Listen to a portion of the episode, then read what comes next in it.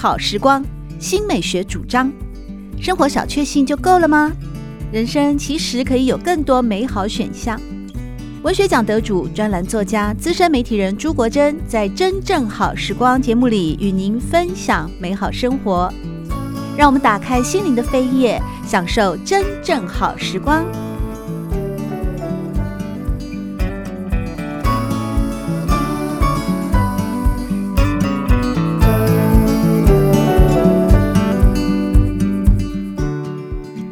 众朋友们好，欢迎您来到《真正好时光》的节目当中，我是朱国珍。《真正好时光》每个星期六的早晨八点钟到九点钟，在汉声广播电台全国联播网播出。节目同时也会在汉声广播电台所经营的 Podcast 里面呢，随时提供您做下载的收听。另外呢，也会在汉声广播电台的官网经典回放的单元里面呢，提供听众朋友们做线上的随选音讯的收听。在今天节目当中，我们特别呢和人正在旧金山的呃好朋友 Karen 刘刘文玉以及他的女儿 Kristen 一块在线上和大家分享的，就是从二零二零年的三月份，加州呢宣布所有的一切活动都停止，到现在开始六月十五号要解禁了。哎呀，这十五个月来呢，对 Karen 来说，对 Kristen 来说啊，整个生活的步调起了非常大的变化。什么样的变化呢？包括说，呃，首先就是 Kristen 不用再去上学了。我不知道这样对青少年来讲是很开心的一件事情吗？但是对 Karen 来说呢，他就开始要张罗一家人的三餐了，每天都要，因为你是妈妈嘛啊，当然先生在家工作啊，你之前也有工作，可是毕竟现在全家人都在一块了。我有看到一篇文章有提到说啊，他们也是一样在加州，他们在 LA，但是呢，到今年四月的时候啊，那小孩的班级才决定要拍团体照，因为要毕业了嘛，这一年十五个月都没有任何的社交互动啊，群聚，结果那个。毕业的团体照呢，因为还没有解禁，所以怎么拍呢？是一个人一个人分开拍，再用电脑合成团体照。哎，这听起来真的很哀怨呢。但无论如何呢，嗯，你们在美国啊，经历了这十五个月的完全的跟外界的断绝联络，而现在即将要重启人与人的连接了。马上六月十五号以后，可以去餐厅吃饭了。可以去游乐景区玩了，可以看电影了，可以 shopping 了。而 Kristen，你也要去上学了。哎，你能跟大家聊一聊说，说你十五个月几乎几乎吧，哦，可能还会有一些必要的场合要见面，但你几乎都没有。那些同学一块打球啦，一块讨论啦，一块去吃好吃的东西啦，一块做那个嗯校外教学啦，也跟老师什么的都没有实际上的互动，而现在要重新开始了，你是什么样的心情呢？哇，呃，我只能说我很 happy，我好 happy，我跟我朋友同学啊。我们 everyone 都好想要回去学校，好想看看 each other，好想抱 each other，好想碰，you know each other，嗯、um,。是一个很 funny 的东西，我没有人会想到哦，我好想碰我的朋友，这种东西不是一个很 normal 的东西想到。可是因为我们好久没看到 each other，就真的你会，你真的会很想他们，然后你会真的觉得哇，这些人在我的生活是好 important 的人。我我没看他几个月，真的是一个很很 big 的东西，所以大家 pretty much everyone。就好想要再看 each other，好想要再跟老师说 hi 一些的，and everyone's just really excited. I'm very happy. 对，可是过去十五个月没有实体上的见面啊，有没有影响到你们同学、好朋友之间的 friendship？就是你们的友谊？会不会因为时空的阻隔，好像会造成了一些陌生啊、疏离啦、还是人突然间就变得更大了一点？我为什么会这样讲啊？因为我儿子念小学的时候啊，他们小学同学的感情非常好。那他毕业以后呢，大家也都是会想要有同学会。那第一次的同学会就在小学毕业一年以后。但是你知道，那个 teenager 啊，长得很快。那一年以后呢，他们同学会回来，我儿子就跟我说：“哎，妈妈，谁又长胖了？谁长高了？然后谁胸部变大了？谁我不认识了？这样子，你知道吗？”然后我就觉得，嗯，我就听他跟我分享这些，我也觉得很很有趣哦。那你们也是啊，你们一已经一年多十五个月没有见面，一年又三个月，你能想象说那时候如果说呃。就长得不太一样啦，或者是十五个月之内没有很频繁的互动，会不会有一些嗯，好像不是那么熟悉了呢？你有想这些吗？当然有，我觉得我在学校的时候，差不多有三三十个、五十个朋友，嗯，可是因为有 COVID，就开始变成慢慢慢慢就开始只跟二十个朋友讲话，十个朋友讲话，五个朋友讲话。呃、，I think 大家都是这样子。可是，你你觉得如果我我看 the big picture，你就会觉得。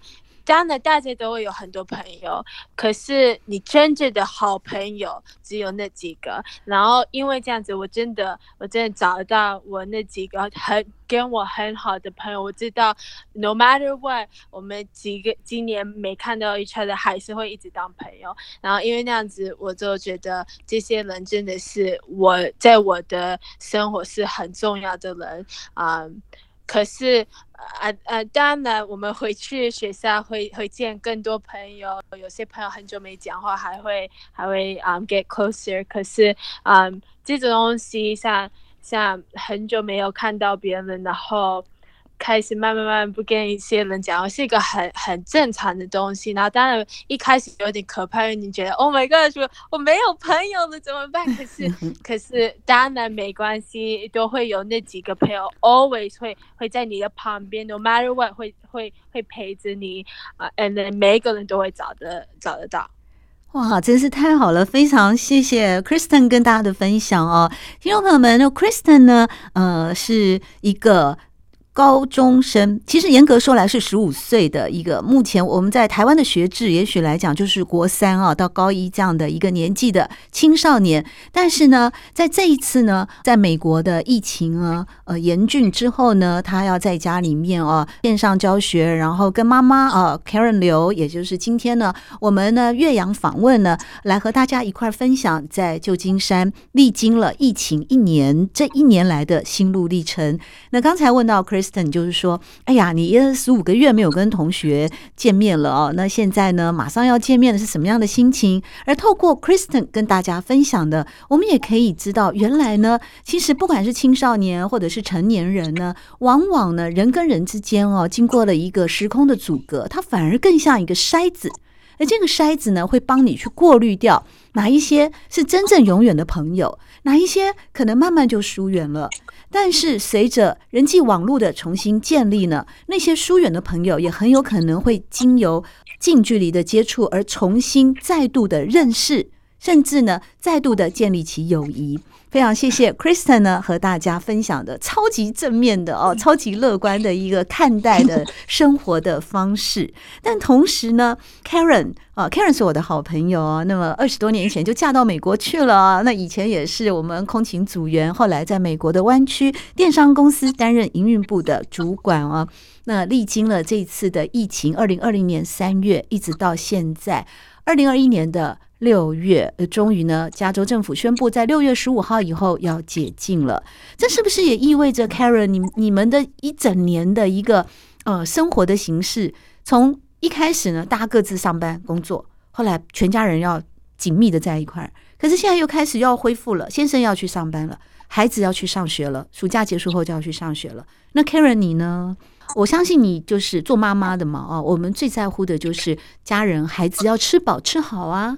你过去一定都是很认真的为大家准备这些，那现在他们都都要出去了，你是要准备做便当还是 还是有什么样？你你要怎么样去规划你自己？当然我们知道 Karen，Karen 一直是我的偶像，她非常会规划自己的生活，而且永远都是很正面、很乐观的来看待任何事情啊，非常有自信、有魅力的一位时代新女性。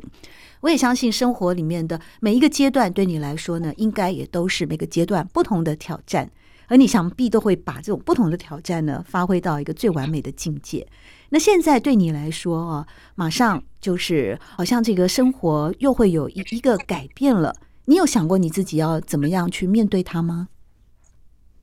呃，谢谢国珍。其实我我我现在回回头去看这一整年哦，其实我在这边是想很想要分享的，就是说。我自己的家庭还是算蛮幸运的，我先生的工作并没有因为疫情的影响。嗯、那小孩子在上学啊，不管老大高中生跟呃小的在 preschool，他们都一直都蛮正常的。简单的说到今天，我们是算是 survive。但是我要在这边要特别呼吁，就是说我们在疫情的期间啊，我们真的要去多关心一些我们身边，尤其是比较 close 的亲戚或。朋友，因为有一些经济弱势的族群，他们有时候面临的一些问题哦，并不是我们一般就是说还能够有工作、有经济来源的家庭可以想象的。在这个期间，人跟人之间的温暖非常非常的重要。我我我觉得有时候我们不要太。过于去，好像去 follow 大家在 social media 看到哦，我哪一个好朋友又做了哪一手好菜，我的哪一个好朋友又点了什么非常豪华的外带餐啊，回来吃饭。我觉得生活，我我们每一个人都要 focus 自己，因为每一个家庭的状况组成的年纪啊，有有多少人啊，家庭的经济状况都是非常不一样的。我觉得在疫情之间，我们要接受这个冲击，但是我们要 focus 自己，同时要更关心一下我们身边的一些朋友、呃亲戚的。我我我觉得这个是蛮重要的。我我还记得那时候在疫情的中间啊，我我在家里网购了非常非常多的东西。在过去的这一年，我收到的包裹大概有一两百个，这些让我的家庭可以正常运作的。的原因是什么？就是有很多很多的外送人员，他们冒着被感染的危机，他们还是风雨无阻，日夜的工作。所以在那一段时间，我在我自家的门口，我就摆了很多的点心啊、水果啊，让他们享用，也写了一段可以温暖他们的话。我觉得这些东西。都可以在疫情期间，我们人跟人之间，除了要保持所谓的 social distance 以外，我觉得人跟人之间的温暖，我我我们不要去吝啬，要很自然的去流露出来。对啊，我真的非常非常认同啊，Karen 的对这个疫情的期间的发生的种种的，我们可以说也是在这段期间，就是看到了一些人情冷暖吧，这么说啊，因为像我们作家的圈子啊，我们我们写作的人本来就是呃低收入户，就是呃，尤其是我们这种严肃文学的。就是坚持严肃文学的作者，那我要说的就是我一个好朋友呢，他是一个很优秀的小说家。就他跟我说，去年因为疫情的影响哦，虽然台湾在去年的时候并没有马上进入到三级警戒，我们还是会有一些呃人跟人还是可以有社交活动，但是因为疫情，毕竟还是有很多的书展也取消了，演讲也取消了，颁奖典礼也取消了，文学奖评审也取消了，全部取消了。就我一个小说家的朋友，你知道他跟我说啊，我们最近要报税嘛，他就跟我。我讲说，哎，他算一算哦，他去年呢可以退税，退税八十六块钱，也就是说，他去年你去推回去嘛，他去年赚多少，就是已经根本没赚钱了，你懂吗？就他连缴的税都只有八十六块，然后全额退给他，他这样跟我讲，我听了也是非常心酸啊。就是，但我们就不要在这边靠靠北靠母这样子，你我们只能说。这时候我也只能说，那好吧，那我好像退的比你多个几百块哦，所以我我来请你吃水饺。那我就请他吃水饺，这样你又吃水饺，也不是说请他吃个几百粒，而是请他吃个五粒这样子，然后我五粒，就是说，那你怎么办呢？我就想出来哦，博君一笑，也就是说哦。真的是在一个我们在台湾，那去年是一个前疫情的情况了，但如今也随着疫情的严峻哦，目前在台湾都进入了三级警戒。我们看到呢，在美国呢，啊，今天我们在真正好时光的节目里面呢，所邀请到的是呃旅美人士 Karen 刘和他的女儿啊，Teenager 青少年 Kristen。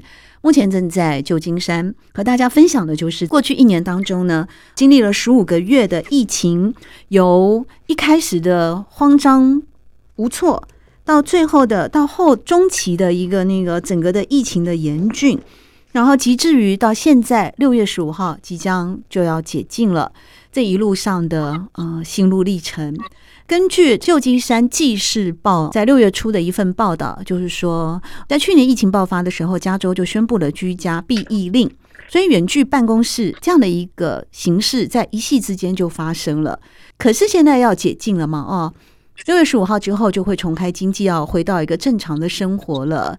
有很多的那个调查报告也就出来啦，包括说好像有很多人都不想回去上班了。像脸书，脸书在上个月就表示呢，他们允许员工申请永久远距办公。可是呢，想想可能又不对劲了。所以六月份又宣布说，哎哎，那个九月会有百分之五十的人力回到美国的办公室，哈，而十月份以后呢，就全部又给我回来上班了，这样子哦。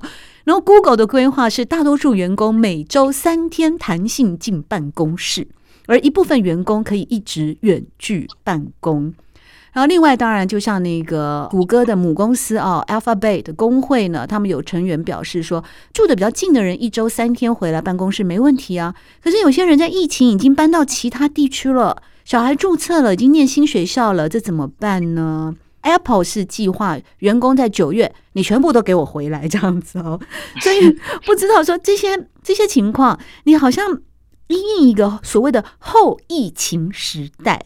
仍然是有很多的未知数诶，那我不知道 Karen 你怎么来看呢？因为你以前也在电商公司，你你也一直你都在戏谷，你身边的很多的朋友，你有听到他们的一个生活的变化，或者是呃选择不变化，或者是因应变化呢？还包括你自己的经验呢？对啊，像我自己以前上班的时候哦，因为在戏谷工作有一个非常很好的优势，就是。其实 working from home 是很普遍的事情。那我自己的工作呢，基本上我们大部分都是只要只要有一台电脑，你到哪里就可以工作，而且湾区的 internet 的速度也很快，所以它也不会去耽误到你的工作。我那时候的 working from home 基本上有了老二以后，我几乎一个礼拜五天有三天都在家里工作，所以你只要把工作做得很好的话，老板几乎也不太会有什么意见。经过这过去十五个月，大家在疫情，大部分的人都在家工作。对呀、啊，因为在湾区，你们在又在戏谷，那当然就是一个高科技的那种呃所谓的知识工作者啊。透过那个网络呢，无远弗届，你们只要把那个线上开会那个什么，基本上跨国会议都是一个常态。但是我想哦，因为 Karen，你其实也是两个孩子的母亲哦，呃，有一个孩子是来自青少年的 Kristen，还有一个是很很小的在念幼稚园的。我相信一个做母亲的这个角色哦，对，不管是美国或台湾的所谓的教育现场或教育现况，都会更加的关注。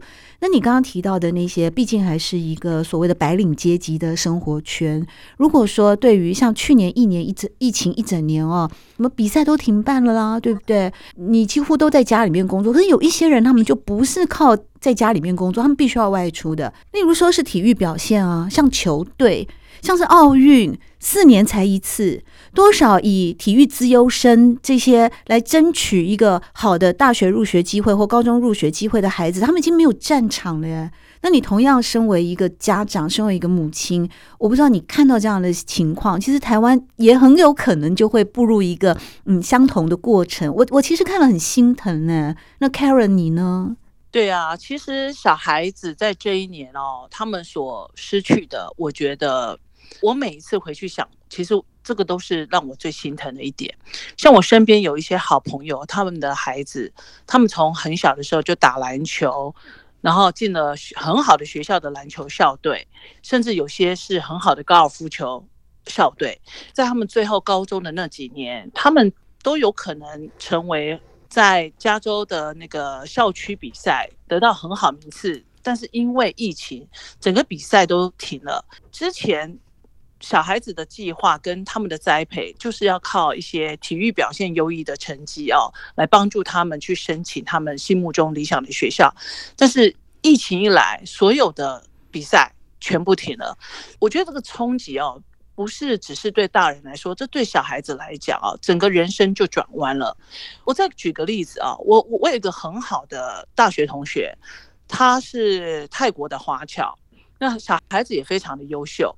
他申请到了伯克莱的研究所，然后读了大概半年吧，就碰到了疫情。在疫情刚好冲击的那个月，他也申请到了一个非常非常好的 internship，在旧金山市中心。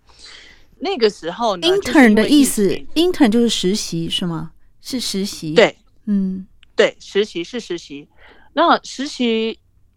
他也很呃很高兴嘛啊，很高兴的要准备接受这个 internship 的一个实习的机会。嗯，因为实习之后就很有可能会变成正式员工哦，然后就可以有工作了，就可以留在美国了，是吗？嗯，是的。可是，在三月的时候，因为疫情一来，学校整个都停摆，那 internship 也是停下来。哦，当然他也是可以积极争取，但是因为父母亲家人都在泰国，对美国这边的资讯也不是。完疫情完全的了解，所以当下他就决定放弃了这个 internship。那我还记得那个时候，我们是做安口安体的啊，我跟 Ben 就直接开车从我家去学校的宿舍把他接出来，一路送到了旧金山机场，让他安全的上了飞机回到泰国去。其实这这些很多很多的小故事哦，对我们尤其当父母的来讲哦，其实我尽量不去想。但是有时候我我我回去想到这些小孩子有很多的 graduation，他们努力了四年，他们的 graduation 也都没有了。我也可以分享一下，我记得在暑假毕业的那几个月，我们的邻居家里很多人家的草坪前面都会有插有 congratulation 五年级生，congratulation senior，恭喜是恭喜，对。每一次开车经过的时候，我心里其实都很难过，因为作为妈妈啊，看到小孩子毕业那个人生的 milestone，对，对，那是个很重要的旅程。可是你就看到很多很多的人生就是这样子，你本来也许有一个很好的工作机会，很好的工作经验，可以在美国，但是因为一个疫情，你必须你的人生整个计划都改变，这是做父母的我觉得比较不忍心的地方。对呀、啊，难怪那个诺贝尔文学奖的得主马奎斯有一本很知名的作品哦，叫做《爱在瘟疫蔓延时》。其实有时候很多的不幸啊，或者是命运的改变啊，也都会。在这个疫情的期间啊，刚才呢，Karen 和大家分享了，当然就是在教育的部分哦，因为这个疫情呢，也让很多人的生命或者是生涯或者命运有了很大的扭转。其实我也想到我一个例子，我有个空姐朋友啊，呃，离婚了很多年了，非常漂亮的一个女孩子啊。那这次有人跟她介绍了，也是戏骨的一个高富帅，你知道吗？结果因为疫情啊，都要隔离，没办法见面。他就跟我怨叹说，他就说：“哎，真是哦，命运作弄人，好不容易出现了一个彼此在 LINE 上面看的照片啊，聊天都很愉快，可是你就是没有办法人与人的连接啊，那后来怎么办呢？那后来也只能淡就淡掉了，所以。”这个疫情的发生真的是有太多太多的故事哦，好像也是跟着这个疫情的期间呢。当然有幸运的，像 Karen 一家人哦，可以透过这十五个月来的凝聚。然后还有接受呢心理咨商的专业的辅导，让家庭的情感更加的坚固。当然也有很多令人遗憾的故事，比方一些体育资优生啊，比方拿到了实习的机会啦，或者是说求学的路子啊，很可能呢就因为疫情要隔离，没有比赛，没有机会让他们呢。呃，其实这是真的。我朋友的孩子哦，在台湾呢是那个彝族的撑杆跳的，已经是冠军了。嗯、那。现在呢，他因为没有比赛了嘛，可是运动选手是不能松懈的。运动选手你一松懈的话，那你你怎么办？你整个那个肌肉那个就就涣散了嘛，可能就没有那个弹性跟灵活度，所以他只好每天一个人拿着那个长杆子，你知道吗？自己在家模拟。你知道 那你知道撑杆跳很高哎、欸，那个报七米还是八米高哎、欸。他没有软垫，他不能跳啊！可是他每天一定要去摸那个杆子啊，然后去练起跑啊！这是 这就是运动员嘛！你不能因为那个疫情，你不能因为没有比赛你就自暴自弃，不能，因为你还是要等待下一次随时有可能来的机会。其实我们讲到这个，真的是我心里面也是觉得。非常的难过，非常的遗憾。当然，我们也都希望说能够能够尽快的趋缓了哦。可是我们也很开心的能够看到说，今天和我们听众朋友和国珍呢一块连线的是我的好朋友，目前呢住在旧金山的 Karen，还有呢他的女儿啊十五岁的 Kristen，和大家一块来分享的，在美国加州从二零二零年的三月一直到现在六月十五号即将解禁这一路来的心路历程。那节目最后呢，我想说。Karen 啊，你其实已经走在我们前面了，然后去经历 去年呢啊，那个你们都什么都不知道。我们台湾其实现在还好，因为我们有看了世界各国在去年一路走来的很多的那个经验值啊。但你们是从完全的慌张失措，突然改变到现在，终于呢雨过天晴了。那你这一段的心路历程，你最后有没有什么话啊？就以一个前辈的立 场，前辈啊，来跟大家做一些鼓励呢？我觉得 focus 自己的家庭、嗯、，focus 聚焦，然后聚焦自己就对了，聚焦在自己的家庭啊。对，就嗯，对，然后多有时间。多关心你的好朋友，多关心你身边的朋友、邻居，对。但是关心的方法有很多，有时候你一起叫个外卖，寄到呃送到他们家里都可以的，真的。对，为善不欲人知，真是。呃，我老会告诉他是你送的，因为人家不敢吃。但是你就帮他想到嘛，同理心，对不对？你帮他想到好吃的东西，我多叫一份外送送给我的好朋友。送给我的邻居，送给那些可能平常不敢开口求救的一些比较弱势的人，对不对？嗯，你默默的来做这一些分享、付出以及奉献。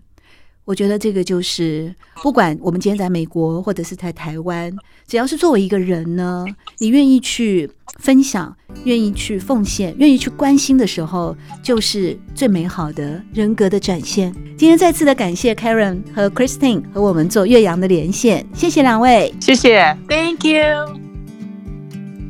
喜欢朱国珍制作主持的《真正好时光》，欢迎您订阅、分享或留言。随时保持互动，一起共享美好生活。